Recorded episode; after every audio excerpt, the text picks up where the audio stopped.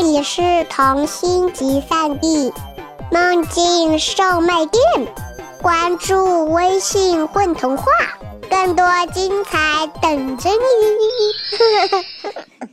嗨，你好啊！欢迎收听混童话广播，我是今天的主播格雷斯。二十四只灰熊在冬天想挣点钱啊，可真不容易。他们把自己做成了一辆毛茸茸的电车。人类会发现这辆电车是灰熊变成的吗？一旦被发现的话，又会发生什么事情呢？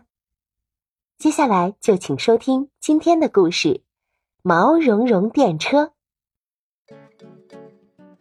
一到冬天，住在森林里的灰熊们就想吃喷泉广场上香滋滋的烤鱼。为了挣点钱，二十四只灰熊就动手经营起。毛茸茸电车来了。二十四只灰熊把头埋进脖子里，把脚上的爪子收起来，肚子挖进去，腰板挺直，变成了二十四张温暖的电车座椅了。老狐狸用小法术变成人的模样，当起毛茸茸电车的司机。当然了，要是镇上的人们知道电车上的椅子是灰熊。谁都不敢来坐的。毛茸茸电车从早上七点开出，晚上七点结束营业。住在镇上的人们很喜欢坐毛茸茸电车，特别是下大雪的日子，那椅子软绵绵的。有些人明明没有什么地方要去，也喜欢到电车上坐一坐，暖和的不得了。开始的时候。灰熊们都小心的隐藏着自己，怕被人们发现。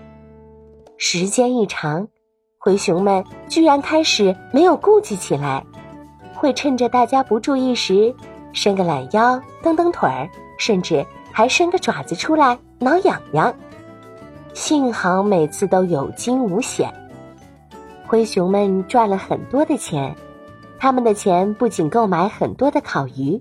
还能买很多的啤酒、炸鸡。有一天，毛茸茸电车的秘密被一个穿红棉袄的小姑娘发现了。那一天，胖奶奶带着小红点坐上毛茸茸电车去看牙医。小红点的嘴巴里有一颗蛀牙，胖奶奶嘴巴里一颗牙也没有。毛茸茸电车在小山坡上颠颠簸簸，摇摇摆摆。胖奶奶打起盹儿来，车上的乘客都打起盹儿来，没有打盹儿的是那个小红点，原因是小红点的嘴巴里有颗蛀牙，痛死了。在大家都眯缝着眼睛打盹时，小红点看到了前面左边的那张椅子，伸了个爪子出来挠后背的痒痒，然后他又看见前面右边的那张椅子。伸出了一个灰熊的头，打了个哈欠。最前面的那张椅子在捏肚皮，哦，还有的椅子在揉肩膀、挖鼻孔。噗嗤一声，小红点笑了起来。糟了，被发现了！灰熊们装作镇定的样子，可是他们心里清楚的很，真的被发现了。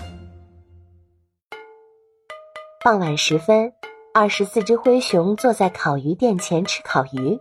一只灰熊吃一条烤鱼，二十四只灰熊吃了二十四条烤鱼。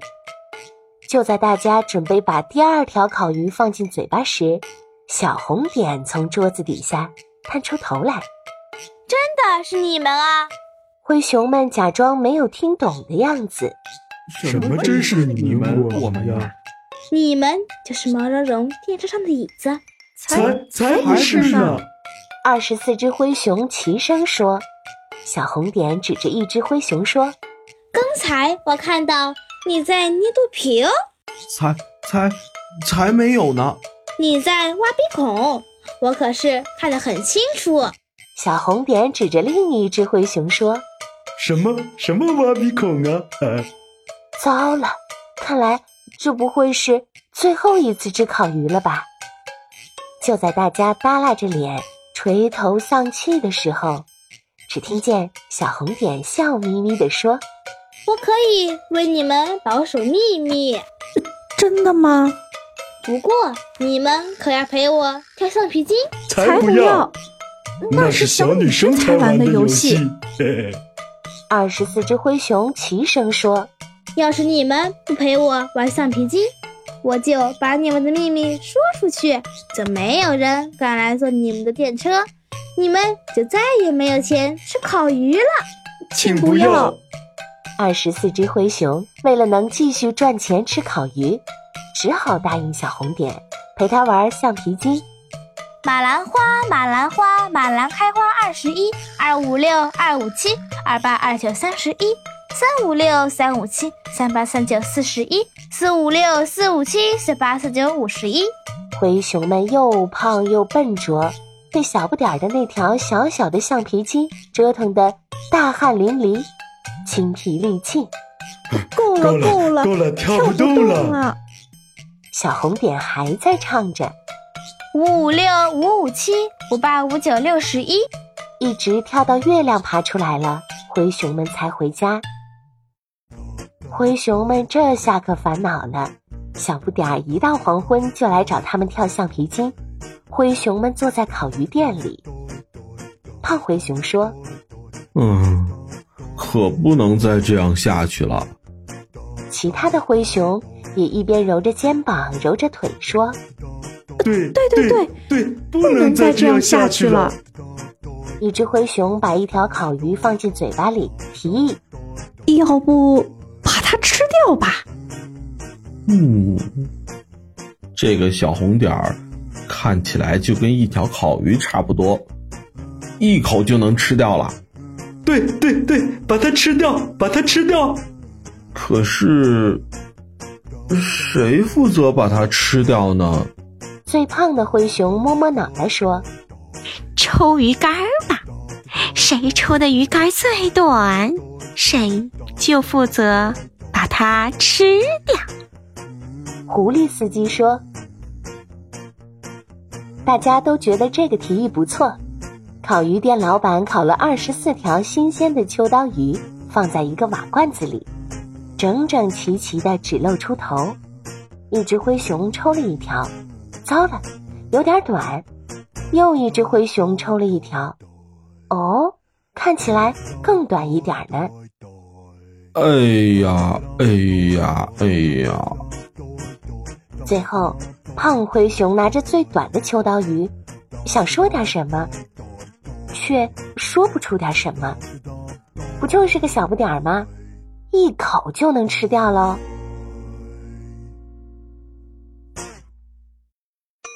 就在那个晚上，胖灰熊失眠了，怎么也睡不着。起床浇了花，看了一会儿天上的星星，吃了一块蛋糕，打开电视看了一场足球赛，最后还是没有睡着。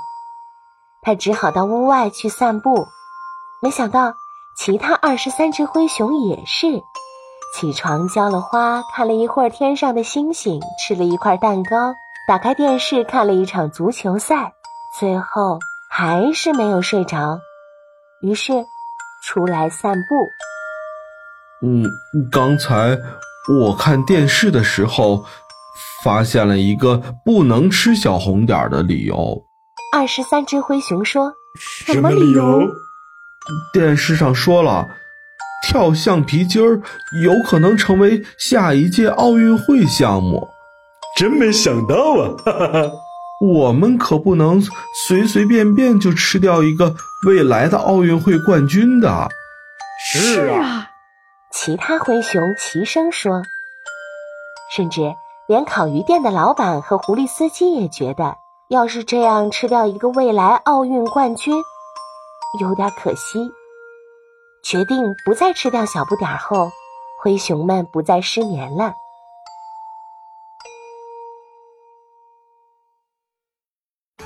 春天快要到了，灰熊们漫长的假期又要来了，他们有更多的时间练习跳橡皮筋了。大家居然跳得越来越好了。就算没有小红点的邀请，他们也喜欢在小树林的空地上跳起来，还学着小红点唱起歌谣来。马兰花，马兰花，马兰开花二十一，二五六，二五七，二八二九三十一。大家甚至找到了跳橡皮筋的乐趣。直到有一天，小红点嘴巴里拔掉的那颗蛀牙长出了新牙。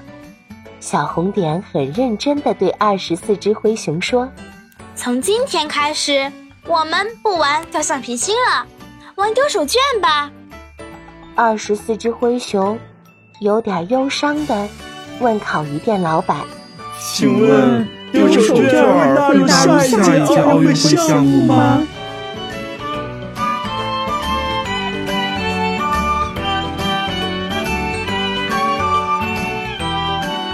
大家好，我叫安倩云，是故事里的小姑娘小红点。大家好，我是阿雄，我是今天故事里的胖灰熊。大家好，我是杰里米，是故事中的瘦灰熊。大家好，我是故事里的矮灰熊元一。大家好，我是博宁，我是故事中的狐狸司机。